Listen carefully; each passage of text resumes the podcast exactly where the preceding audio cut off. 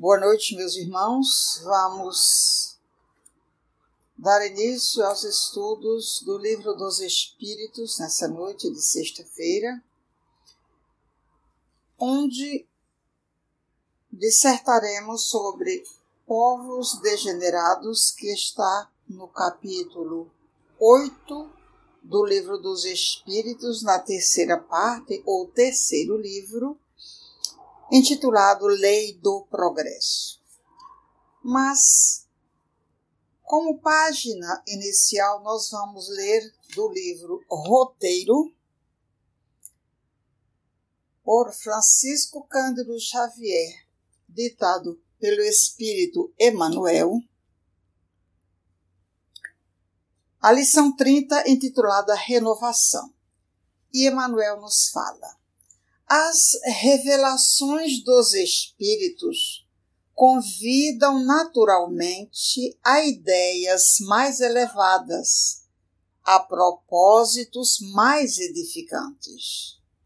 Para as inteligências realmente dispostas à renunciação da animalidade, são elas sublime incentivo à renovação interior modificando a estrutura fluídica do ambiente mental que lhes é próprio. Se a civilização exige o desbravamento da mata virgem para que cidades educadas surjam sobre o solo e para que estradas livres se rasguem soberanas, é indispensável a eliminação de todos os obstáculos à custa do sacrifício daqueles que se devotam ao apostolado do progresso. A humanidade atual, em seu aspecto coletivo, considerada mentalmente, ainda é uma floresta escura povoada de monstruosidades. Se nos fundamentos evolutivos da organização planetária encontramos os animais pré-históricos, obedecendo à predominância do peso e da ferocidade sobre quaisquer outros característicos, nos alicerces da civilização do espírito ainda perseveram os grandes monstros do pensamento constituídos por energias fluídicas emanadas dos centros de inteligência que lhes oferecem origem. Temos, assim, dominado ainda a formação sentimental do mundo, os mamutes da ignorância, os megatérios da usura, os iguanodontes da vaidade, ou os dinossauros da vingança, da vingança, da barbárie, da inveja ou da ira. As energias mentais dos habitantes da Terra tecem o envoltório que os retém à superfície do globo. E raros são aqueles cuja mente vara o teto sombrio com os raios de luz dos sentimentos sublimados que eles fulguram no templo íntimo o pensamento é o gerador dos intra, infracorpúsculos e das linhas de força do mundo subatômico, criador de correntes de bem ou de mal, grandeza ou decadência, vida ou morte, segundo a vontade que o exterioriza e dirige.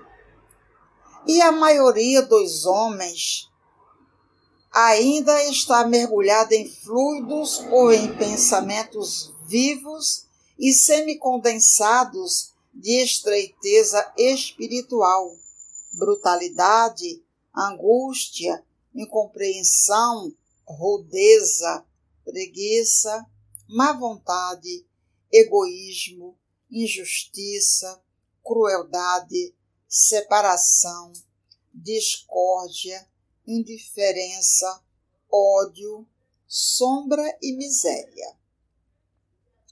Com a demonstração da sobrevivência da alma, porém, a consciência humana adquire domínio sobre as trevas do instinto, controlando a corrente dos desejos e dos impulsos, soerguendo as aspirações da criatura para níveis mais altos. Os corações despertados para a verdade começam a entender as linhas eternas da justiça e do bem. A voz do Cristo é ouvida sob nova expressão na mais profunda acústica da alma. Quem acorda converte-se num ponto de luz no cerro denso da humanidade, passando a produzir fluidos ou forças de regeneração e redenção, iluminando o plano mental da Terra para a conquista da vida cósmica no grande futuro.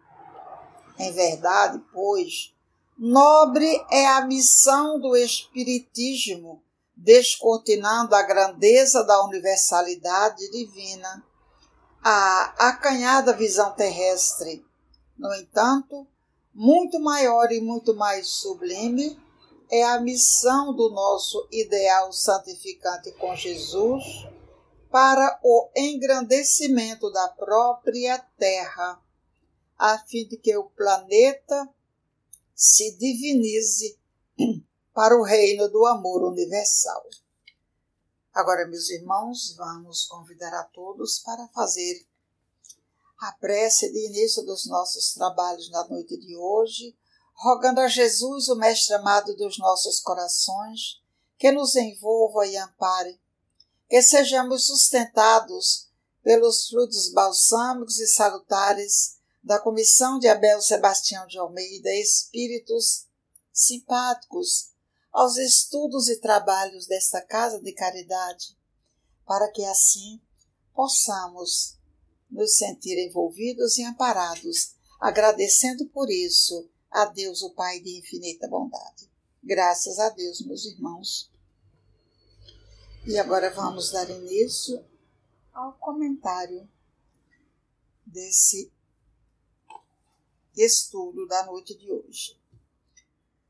Nós temos é, aqui a questão 786, onde Kardec pergunta o seguinte: A história nos mostra uma multidão de povos que, após os abalos que os perturbam, recaíram na barbárie, onde neste caso está o progresso. Essa é uma pergunta bastante interessante, porque a gente sabe que o progresso não retrograda. Aquelas conquistas que o espírito faz, elas não são, digamos, é, eliminadas.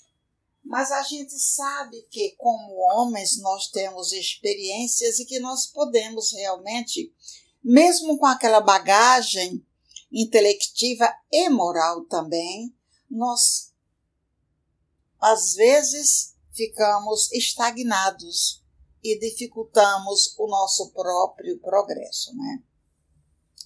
Como isso acontece com grande maioria das pessoas, muitas das vezes isso chega a atrapalhar um tanto o desenvolvimento, digamos, de determinadas civilizações, mas não, não deixa que estagne o processo como se isso fosse vontade nossa. Na verdade, a gente atrapalha, mas não impede que o progresso seja feito, porque, como dizem os espíritos, quando a gente fica muito irredutível a determinadas ideias, nós somos tragados pelas próprias ideias, porque o progresso há de ser feito, então a gente é levado, digamos, de roldão pela, pelas ideias novas que surgirão através dos espíritos bondosos, porque a gente sabe que Deus sempre, de conformidade com o seu amor e a sua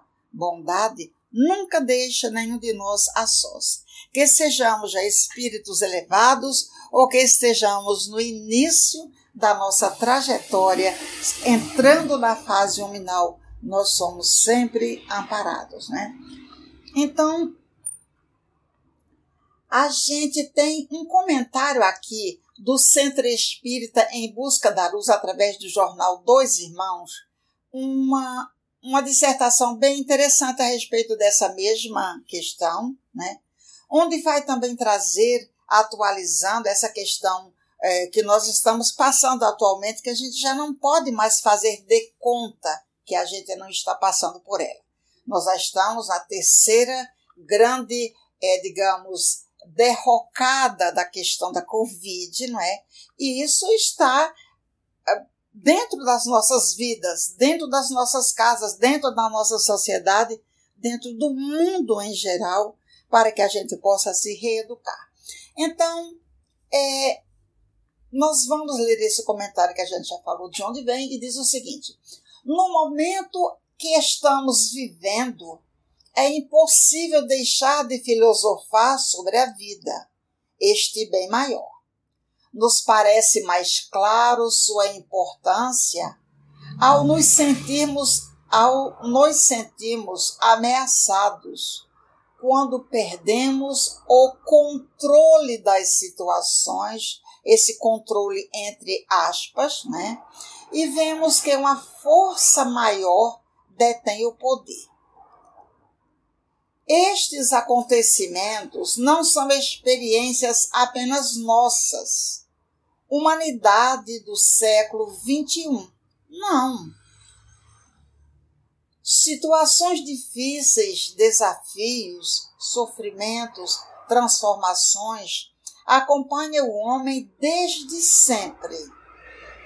Isso faz parte do direcionamento divino, este movimento. Isso é, o pensamento divino é quem está direcionando todas essas questões, não é? Então, ele continua: somos regidos pela lei natural do progresso. Nossa liberdade está na escolha de como faremos esta caminhada evolutiva. Se pelo amor ou pela dor. Em O Livro dos Espíritos, obra basilar do Espiritismo, em sua terceira parte, onde recebemos ensinamentos sobre as leis morais da vida, ao abordar a lei do progresso na questão 786, Kardec perguntou aos espíritos superiores: mostra-nos a história que muitos povos, depois de abalos que os envolveram profundamente, recaíram na barbaria. Onde neste caso está o progresso?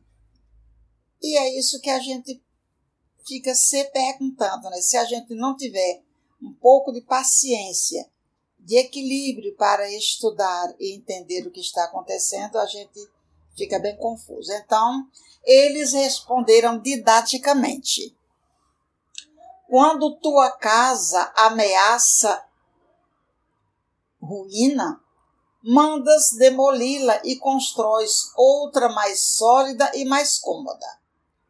Mas enquanto esta não se apronta, há perturbação e confusão na tua morada. Isto é, esse toda essa questão que nós estamos atravessando fazem parte exatamente dessa limpeza, né? Dessa rearrumação, né?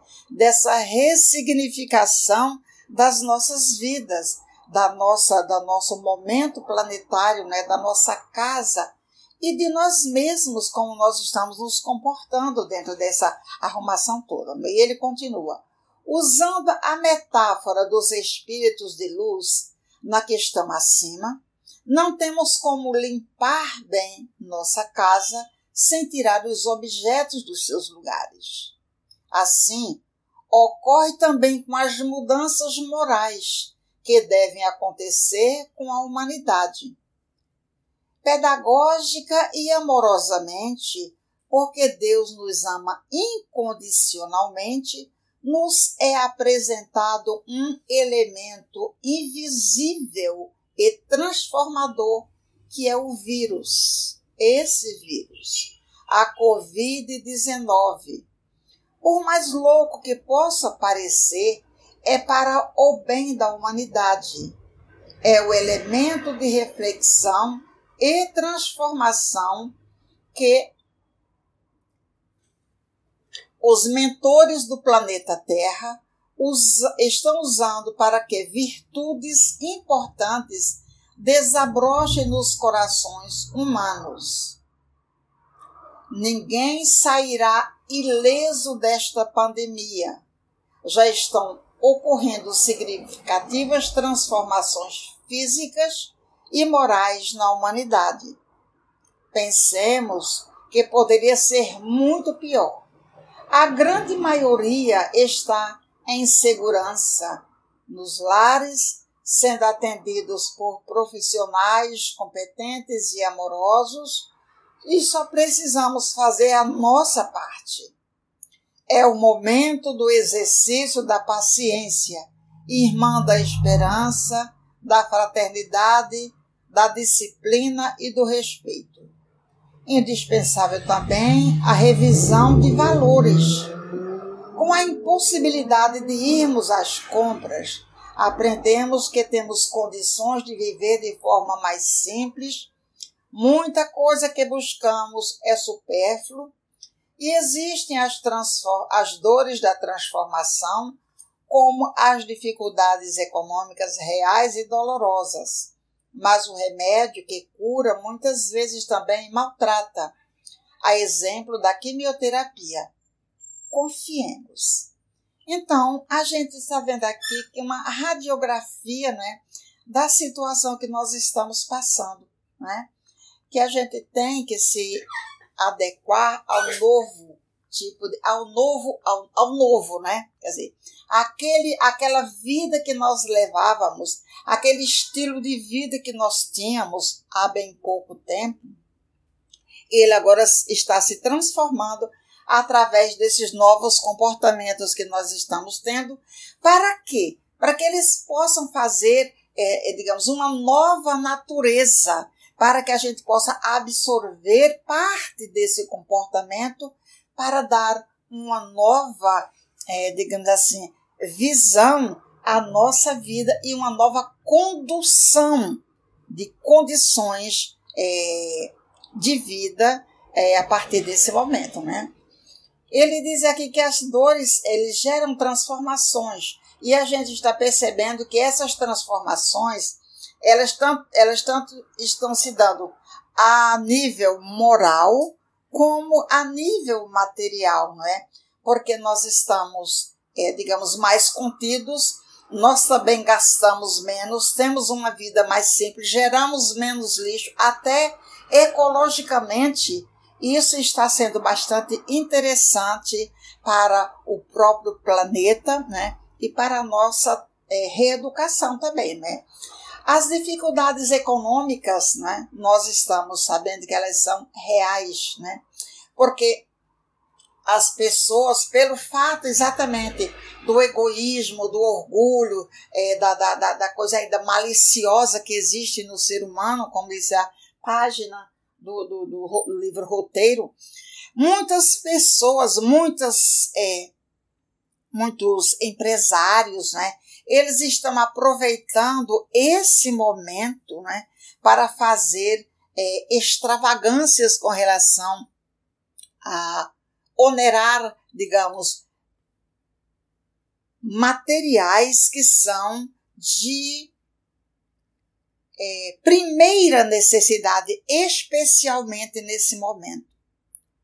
Nós não costumamos falar, digamos, de profissão ou de vida particular, mas nesse tocante, eu tenho que dizer a vocês o seguinte: nós temos uma profissão que necessitamos de usar bastante apps, isso é, material para, é, digamos, a nossa proteção, para a proteção do paciente, é, evitando um contágio assim muito é, dificultando, aliás, esse, esse contágio, né? Então, nós temos é, necessidade premente de usar máscaras e de usar luvas.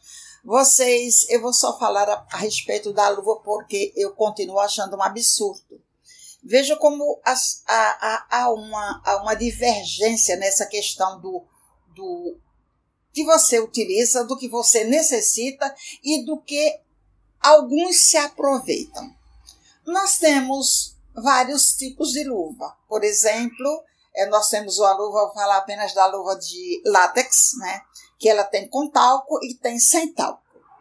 A caixa de luva com 50 pares, a comum, digamos, com talco, é, antes da pandemia, ela custava de 18 a 20 reais e já estávamos achando caro. A sem talco, que é uma luva considerada especial, que é justamente aquela que a, a gente usa por conta do, do alergia ao talco, ela custava, ela estava em torno de 28 reais. Então, eu tenho que dizer a vocês que foi uma coisa assim bastante desagradável para nós, profissionais da saúde, quando nos deparamos a partir da primeira semana que foi instalado, digamos assim, a pandemia, tivemos a caixa de luva que custava de 18 a 20 reais, ela foi para simplesmente 140 reais. E aquela que era especial, que era 28 reais, ela foi para 180 reais e alguns locais até 200 reais. Então vejam a, a, a ganância né? e o despreparo destas pessoas, tirando quase que a possibilidade do profissional de saúde, digamos, comum, trabalhar. Então fica muito custoso para a gente também, não é? Então, isso é fruto de uma necessidade? Não. Aí seriam que manter os mesmos preços para que a saúde pudesse realmente trabalhar com mais afinco. E isso não, isso assim, de um modo geral, as luvas é, e tantos outros materiais de proteção foram para esses preços é, escabrosos, né? Mas vamos dar é, continuidade e a gente vai ver aqui o que é que os espíritos responderam a Kardec, não é, com relação a essa pergunta por que é que no momento de, digamos, de pandemia, ou no momento, digamos assim, extravagante, esses espíritos voltam para a barbárie? Eu considero, sinceramente, essas criaturas que fizeram um preço extravagante de um material de primeira necessidade, eu acho, eu acho isso uma barbaridade, entendeu? Então, mas vamos ver aqui. Quando tua casa, aí ele vai repetir, quando tua casa ameaça cair, você derruba e vai construir uma outra que é mais sólida, né? E mais cômoda. Mas enquanto a gente está fazendo essa reconstrução, há uma perturbação. O que é que ele quer dizer? É que tudo tem que ser, digamos, destruído para ser refeito, até porque a lei de destruição não é aquela destruição total, zero, não a destruição é uma transformação, até porque nada se perde, né? Nada se cria, tudo se transforma. A lei de Lavoisier está aqui também, não é? Então ele diz o seguinte: Compreende mais isto. Eras pobre e moravas num casebre enriquecido, tu deixas para morar num palácio. Então, um pobre, uma pobre criatura, né, como eras, vem a tomar o teu lugar no casebre que ainda fica muito mais contente porque não tinha abrigo. Ele está querendo dizer tipo assim: não esqueça o que você foi, não esqueça o que você tinha, não esqueça o que você passou. Você pode evoluir, você tem que evoluir, mas você tem que conservar dentro de si, digamos, a simplicidade do que eu fui para também é entender que agora, tendo mais, eu tenho que ser simples também porque a vida é um jogo e a gente não sabe como é que essas esses elementos vão ser, digamos, modificados, movidos na nossa vida. Quando nós estamos no momento que muitos de nós achávamos que eram os próprios deuses. Ora, orar para quê? Pensar em Deus para quê? Fazer o bem para quê? Pensar no outro para quê? Então, nós estávamos tomando, tomamos, aliás, uma direção, tomamos um direcionamento, demos um direcionamento é, à nossa vida é até desumano. Porque quando a gente vê é, você determinadas atitudes que vão é, prejudicar determinadas pessoas ou, ou determinada população, ou de um modo geral, a gente vai se sentir prejudicado, a gente não está pensando naquela questão, como dizem alguns palestrantes, né, alguns estudiosos, né, é, como é que fala, é pouca, pou, eu sempre me enrolo quando eu falar farinha pouca, meu pirão primeiro, quer dizer assim, eu estou em primeiro lugar, se tem pouco, eu vou assambarcar tudo isso que tem, porque isso é meu. Então, vem um vírus, o nome já está dizendo, é algo minúsculo e invisível, e coloca, começa a colocar todas essas questões íntimas e externas para é, serem repensadas, né? para serem reorganizadas, para fazer uma reavaliação de tudo isso que nós é, vivemos e que fizemos até agora. Por quê? Porque, na verdade, há aí aquela necessidade de a gente começar a colocar na nossa vida o outro, a dor do outro, o, a, a, necessidade do outro, aliada também às nossas próprias necessidades, para que a gente possa aprender a dividir, para que a gente possa saber multiplicar é, aquilo que a gente tenha de melhor, né? É, dividindo com o outro os nossos espaços, as nossas alegrias, o nosso dinheiro, não é? Então, essa questão desse dessa degeneração, digamos, dessa volta, dessa coisa brusca, é exatamente é, para impactar as nossas almas. Nós não somos donos de nada, nem da nossa própria vida. Isso está no livro dos Espíritos, isso a gente já deveria ter entendido, mas a gente acha que é dono do mundo. Então, Deus, em sua sabedoria, em seu amor, em seu pensamento de, com seu pensamento divino, ele permitiu que a gente estivesse nesse momento é, dando é, é, ênfase às sementes que estavam íncitas em nossa alma, que a gente tinha, a gente nem sabia, aliás, que existia, que é a solidariedade, que é a humildade, que é a reflex, começando pela reflexão. Porque é, estudo, nós já temos muito, intelectualidade nós já temos muito, né? Precisamos crescer é, em moralidade, precisamos crescer em amor. E é justamente esse grande freio, essa grande parada desses dois anos que nós já estamos, né? Que estão fazendo com que a gente crie novas situações de vida e melhores situações de vida, apesar de que muita gente, até muitos espíritas, ainda se rebelam contra essa situação, sem compreender que essa perturbação foi criada pelas nossas próprias ações, né? Então aqui nós também estamos é como o, o, os espíritos, né, os povos degenerados, nós tínhamos tanta coisa a nosso favor, nós tínhamos tantas coisas que a gente poderia estar, digamos, vivendo tranquilamente se a gente soubesse reger essa batuta pela, pela, pela fieira do bem, não é? Mas a gente resolveu dizer a Deus que a gente estava substituindo as suas é, a sua divindade, né? Mas vamos aprender. É assim que a gente aprende, né? Então, na questão 787, Kardec pergunta: não há raças, por sua natureza, rebeldes ao progresso? É, a gente já até respondeu, né? Mas a gente vai responder aqui. Sim, mas ela, estas se aniquilam corporalmente todos os dias. E a gente vai vendo até pela, pela questão da, da, da história da humanidade, né?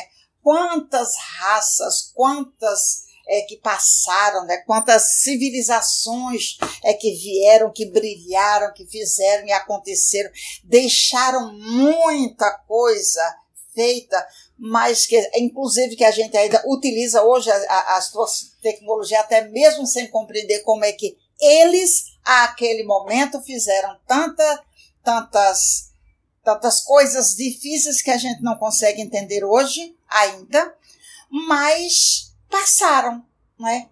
Passaram por quê? Porque apesar de toda a tecnologia, a gente vai lembrar, a gente vai lembrar dos capelinos, né? Nós somos descendentes dos capelinos, né?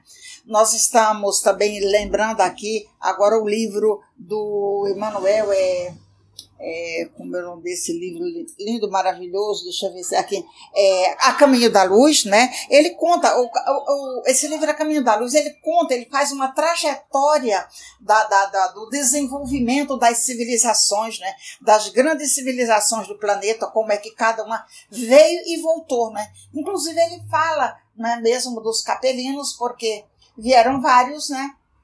E os que primeiro voltaram foram os egípcios, né? Muitos deles ainda estamos aqui fazendo as nossas próprias, a nossa própria, é, digamos, evolução, nossa própria é, reeducação, né? Então a gente vai perceber que mesmo aqueles povos que fizeram tantas é, revoluções no planeta, eles voltaram, deixaram apenas aquilo que eles fizeram fisicamente, né? Mas a gente sabe que esses espíritos eles voltam eles eles voltam fisicamente eles, eles desculpem eles é, desencarnam mas esses espíritos continuam evoluindo né? Para num outro momento quando seja necessário e permitido, eles voltarem a liças, é, voltarem a trabalhos. E a gente vai percebendo que cada geração que está vindo, né, está vindo com muito mais tecnologia, está vindo muito mais comprometida com, é, digamos, as coisas que precisamos para esse momento de regeneração, né, de transformação do próprio planeta, passando de provas e expiações para esse momento de regeneração. Mas isso vai depender de cada um de nós, porque o planeta em si, como é, é, o globo, ele se transforma, entendeu? Mas nós é que deveremos fazer a nossa transformação para que possamos também voltar a habitar um planeta, é, digamos, é, regenerado, né? Então, a subpergunta A: qual será a sorte futura das almas que animam essas raças? É, já foi até respondido, né? mas assim, elas chegarão como todas as outras à perfeição, passando por outras existências, a ninguém Deus deserda. Então, é isso mesmo. Deus não deserda nenhum de nós. Às vezes a gente escuta no atendimento fraterno pessoas assim que estão numa situação bastante complicada, até socialmente, dizer assim: não, eu não, eu não, eu não acredito, eu não acredito nesse Deus, eu não acredito nesse perdão, porque eu sou uma pessoa muito, muito mal, muito pecadora, né? Dependendo do tipo de religião, né? É, e eu não tenho, eu não mereço o perdão de Deus. Então a gente vai perceber que é, a gente tem estudado alguns livros, inclusive um, um, livro que marcou, me marcou muito foi Memórias, que me marca muito, Memórias de um Suicida. E a gente viu ali espíritos que estavam numa condição é, moral tão inferior, tão inferior, que o espírito para cuidar dele ou deles. Tinha que ser um espírito bastante experimentado, que já tivesse tido contato com a ferocidade de espíritos animalizados, treinado nessas, nesse, nesse, nesse, nesse, nesse manejo para poder lá é, no livro, né, em memória de um, de um suicida, lidar com esses espíritos de tamanha ferocidade e de tamanha rebeldia. Mas eles estavam sob a égide de Maria Santíssima, no hospital criado por ela, carinhosamente para abrigar essas almas tão enfurecidas, porque somos todos filhos de Deus e um dia a gente vai se transformar. Então, era permitido e é permitido, desculpem, é permitido para esses espíritos o melhor tratamento. Porque a gente sabe que quanto mais a gente doa o bem, melhor a gente também recebe. Não é dessa maneira que a gente faz, mas a gente sabe que a recíproca é verdadeira. Então, esses espíritos recebiam, esse espírito rebelde recebiam daqueles espíritos treinados o maior cuidado, o maior carinho, o maior desvelo. Então, isso também é o cuidado de Deus para com todos nós, não é? Sabedores que somos, que por mais rebeldes, por mais é, desregrados que sejamos hoje, todos nós estamos caminhando para a angelitude. Vai depender de como nós vamos nos comportar dentro dessa vida, se vai ser mais rápido ou mais é, demorada, mas todos nós estaremos lá. A subpergunta B. Kardec diz assim: então, homens mais civilizados podem ter sido selvagens e antropófagos? Isso é, um, um da vida, por exemplo, né? Ele pode ter sido uma pessoa que, que lutou sem armas, que venceu os ingleses sem armas, né? Ele, com aquela mansuetude toda dele, ele passou, digamos, pelo, pela selvageria e pela antropofagia. Olha o que eles responderam tu mesmo o foste um desses mais de uma vez antes de seres o que és. Então isso guarda assim para nós uma isso vem dizer assim para nós, olha, não te, não, não, não, te exagera muito não, não te mostra muito não, porque todos nós temos um passado que não foi lá grande coisa, mas era necessário. Nós éramos espíritos é, selvagens, rebeldes, saídos, saídos, digamos, da, da animalidade, é, digamos, é, e che chegados à humanidade, né? Então, nós tínhamos é, hábitos é, grosseiros, né? De canibais, né? Então, isso, Kardec, ele, ele responder isso para Kardec, e isso vem, não é assim, olha, Kardec, você. Não, somos todos nós. Não se exiba muito. Mesmo que você seja lindo, maravilhoso, que saiba muito, eles dizem: o vosso saber nesse mundo é muito pouco diante do saber eterno. Então vamos conservar, porque por conta disso é que nós estamos vivendo situações difíceis hoje, e se não tivermos cuidado com o que a gente está recebendo hoje para que a gente possa aprender, amanhã virá uma dor maior, né? Então, a 788, ele pergunta o seguinte: Os povos são individualidades coletivas aliás, ele afirma: os povos são individualidades coletivas que, como os indivíduos, passam pela infância, pela idade madura e pela decrepitude. Aqui vem a pergunta: essa verdade constatada pela história não poderá fazer supor que os povos mais adiantados deste século terão seu declínio e seu fim como os da antiguidade?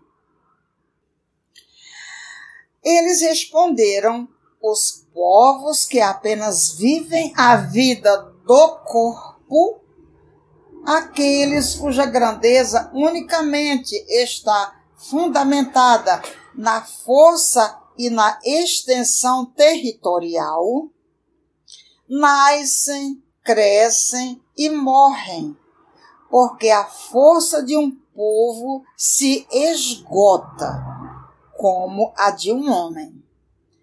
Aqueles cujas leis egoístas destoam do progresso das luzes e da caridade morrem, porque a luz mata as trevas e a caridade mata o egoísmo.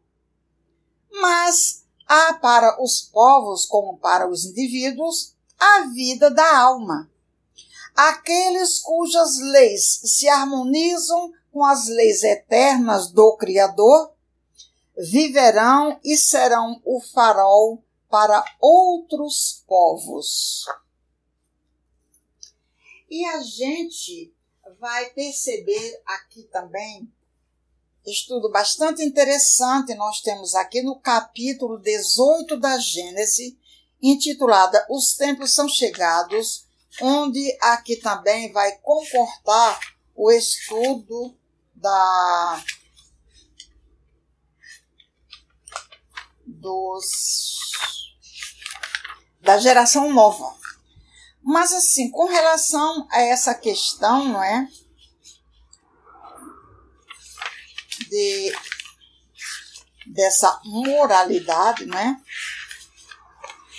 Ele diz o desse progresso, aliás, ele diz o seguinte aqui na questão é, 16 do capítulo 18. O progresso intelectual é realizado até o presente nas mais largas proporções. É um grande passo e marca a primeira fase da humanidade, mas sozinho ele é impotente para regenerá-la. Enquanto o homem for dominado pelo orgulho e pelo egoísmo, ele utilizará sua inteligência e seus conhecimentos em proveito de suas paixões e de seus interesses pessoais, razão porque ele os aplica no aperfeiçoamento dos meios de prejudicar os outros e de destruí-los. Somente o progresso moral pode assegurar a felicidade dos homens sobre a terra, colocando um freio nas más paixões Somente Ele pode fazer com que reinem a concórdia, a paz e a fraternidade entre os homens. Ele é, é Ele que derrubará as barreiras entre os povos, que fará cair os preconceitos sociais e calará os antagonismos de seitas, ensinando os homens a se olharem como irmãos chamados a se auxiliarem mutuamente e não a viverem à custa uns dos outros. É ainda o progresso moral, secundado aqui pelo progresso da inteligência, que unirá os homens numa única crença estabelecida sobre as verdades eternas, não sujeitas à discussão e por isso mesmo aceitas por todos. Aqui a gente vai lembrar de Leon Denis, né, quando foi perguntado a ele se o Espiritismo seria a religião do futuro. Ele disse: não, será o futuro das religiões. Por quê? Porque, na verdade, nós estaremos todos é, baseados naqueles preceitos né, que norteiam o espiritismo. Então, mesmo sem ser espírita, você, enquanto cristão, vai perceber a sobrevivência da alma, a existência de Deus, é, a, a, a, presença, é, a existência de, de, de mundos, quer dizer, são cinco básicos preceitos que norteiam a doutrina espírita, a doutrina cristã, não é? E não precisa ser espírita para saber disso. Então, por isso, é, Leon Denis respondeu: o Espiritismo não será a religião do futuro, mas o futuro das religiões. Então, a gente vai percebendo que esses, esse, esse autodidata, né, esse espírita autodidata que foi Leon Denis, né, ele era ele é um pensador, né, um filósofo, né? Era o a criatura eh, foi a criatura quem foi confiado, né, a divulgação do espiritismo, né? Então nós temos aqui a questão 789 onde Kardec pergunta: o progresso reunirá um dia todos os povos da Terra numa única nação? Veja bem, a gente já há pouco falou sobre a resposta do Leon Denis e está também, também pertinente aqui, veja bem. Não. Numa única nação, não. Isto é impossível, pois da diversidade dos climas nascem costumes e necessidades diferentes que constituem as nacionalidades. É por isso que sempre lhes serão necessárias leis apropriadas a esses costumes e a essas necessidades, mas a caridade desconhece latitudes e não faz distinção entre a cor dos homens. Quando a lei de Deus contribuir por toda parte, a base da lei humana, os povos praticarão a caridade de um para com o outro, como os indivíduos de homem para homem. Então viverão felizes e em paz porque ninguém procurará causar prejuízo ao seu vizinho, nem viver às suas custas. Tem aqui uma nota de Kardec que eu vou ler uma parte. Ele diz o seguinte: a humanidade progride através dos indivíduos que pouco a pouco se melhoram e se esclarecem.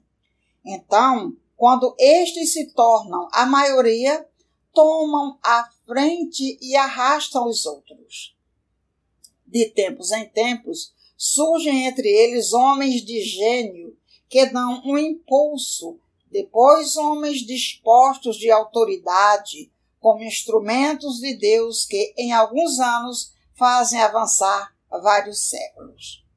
O progresso dos povos faz sobressaltar mais ainda a justiça da reencarnação. Os homens de bem fazem louváveis esforços para fazer com que uma nação se adiante moral e intelectualmente. A nação transformada será mais feliz, quer neste mundo, quer no outro, porque durante sua lenta marcha, através dos séculos, milhares de indivíduos morrem a cada dia. Qual a sorte de todos aqueles que sucumbem no trajeto? Sua relativa inferioridade os priva da felicidade reservada aos que chegam por último? Ou a felicidade deles é relativa? A justiça divina não poderia carregar tamanha injustiça. Através da pluralidade das existências, o direito à felicidade é o mesmo para todos, pois ninguém está deserdado do progresso. Aqueles que viveram no tempo da barbárie podem voltar na época da civilização, no mesmo povo ou em outro. Daí o resultado que todos tiram proveito da marcha ascendente. Mas os sistemas da unicidade das existências apresentam aqui uma outra dificuldade de acordo com esse sistema, a alma é criada no momento do nascimento. Portanto, um homem é mais adiantado do que outro, é que Deus criou para ele uma alma mais adiantada. Por que esse favor? Que mérito ele tem? Ele que não viveu mais do que o outro, que talvez tenha vivido menos por ser dotado de uma alma superior. Mas aí não está a principal dificuldade. Uma nação passa no período de mil, um período de mil anos da barbária civilização. Se os homens vivessem mil anos, conceber-se-ia que neste intervalo tivessem tempo de progredir. Mas todos os dias morrem pessoas de todas as idades. Incessantemente elas se renovam de tal forma que a cada dia vemos-las aparecer, desaparecer. Ao final de mil anos, não há mais vestígio dos antigos habitantes. A nação de Bárbara que era tornou-se civilizada. Agora nós vamos é, ler uma página aqui do livro Correio entre Dois Mundos. Esse livro é, é ditado por diversos espíritos e psicografado por Hernani Santana e editado pela FEB, Federação Espírita Brasileira. A página se chama Augusto Instante e ela foi ditada por Pedro de Bragança. E ele diz: é muito natural que, em instante soleníssimo da humanidade, da, da história da humanidade, como este, o Supremo Comando Planetário dedique especiais cuidados de orientação e de apoio àqueles que, na vossa condição, assumiram e procuram honrar sacrificiais obrigações de serviço para atender aos superiores interesses do Cristo sobre a crosta do mundo. Em razão disso, tendes recebido pletoras de bênçãos e inusitadas manifestações da espiritualidade superior, tendentes a manter-vos no roteiro certo do trabalho a realizar e a sustentar-vos o bom ânimo no dia a dia das lutas remissoras. Tendes assim no painel das vossas mentes uma visão global do plano divino a ser executado, mas é preciso que vos conscientizeis sempre mais quanto às realidades em curso no orbe. Sabeis muito bem e buscais realizar o que é necessário no campo da difusão do Evangelho à luz do Espiritismo, para esclarecer e amparar a todos os povos. Há como bem é de vosso conhecimento e de vossas preocupações muito o que pôr em prática para perseverar, inclusive materialmente, extraordinário acervo cultural e histórico ligado às tradições desta casa, para que sirva às novas gerações no grande futuro. Há ainda o esforço prioritário à prol da infância e da juventude, a fim de que sejam devidamente cuidados e defendidos, orientados e encaminhados todos aqueles que, sob, sob a égide do Cristo, reencarnaram e reencarnarão nesta abençoada pátria do Cruzeiro. Deveis saber, porém, que apesar de todo o imenso esforço que vos é exigido, jamais vos faltarão em momento azado o amparo do céu e os instrumentos indispensáveis à vossa ação. Pela terceira vez, prestemos atenção, pela terceira vez se reúne no infinito a augusta Assembleia dos gênios espirituais da latinidade, sob a presidência do Cordeiro de Deus. A primeira foi realizada nos albores do cristianismo. A segunda, no século XIV, quando era preciso preparar a descoberta e civilização do mundo novo. E agora, a terceira, novamente, a celeste Assembleia se apresta a decisões cuja magnificência não podemos sondar.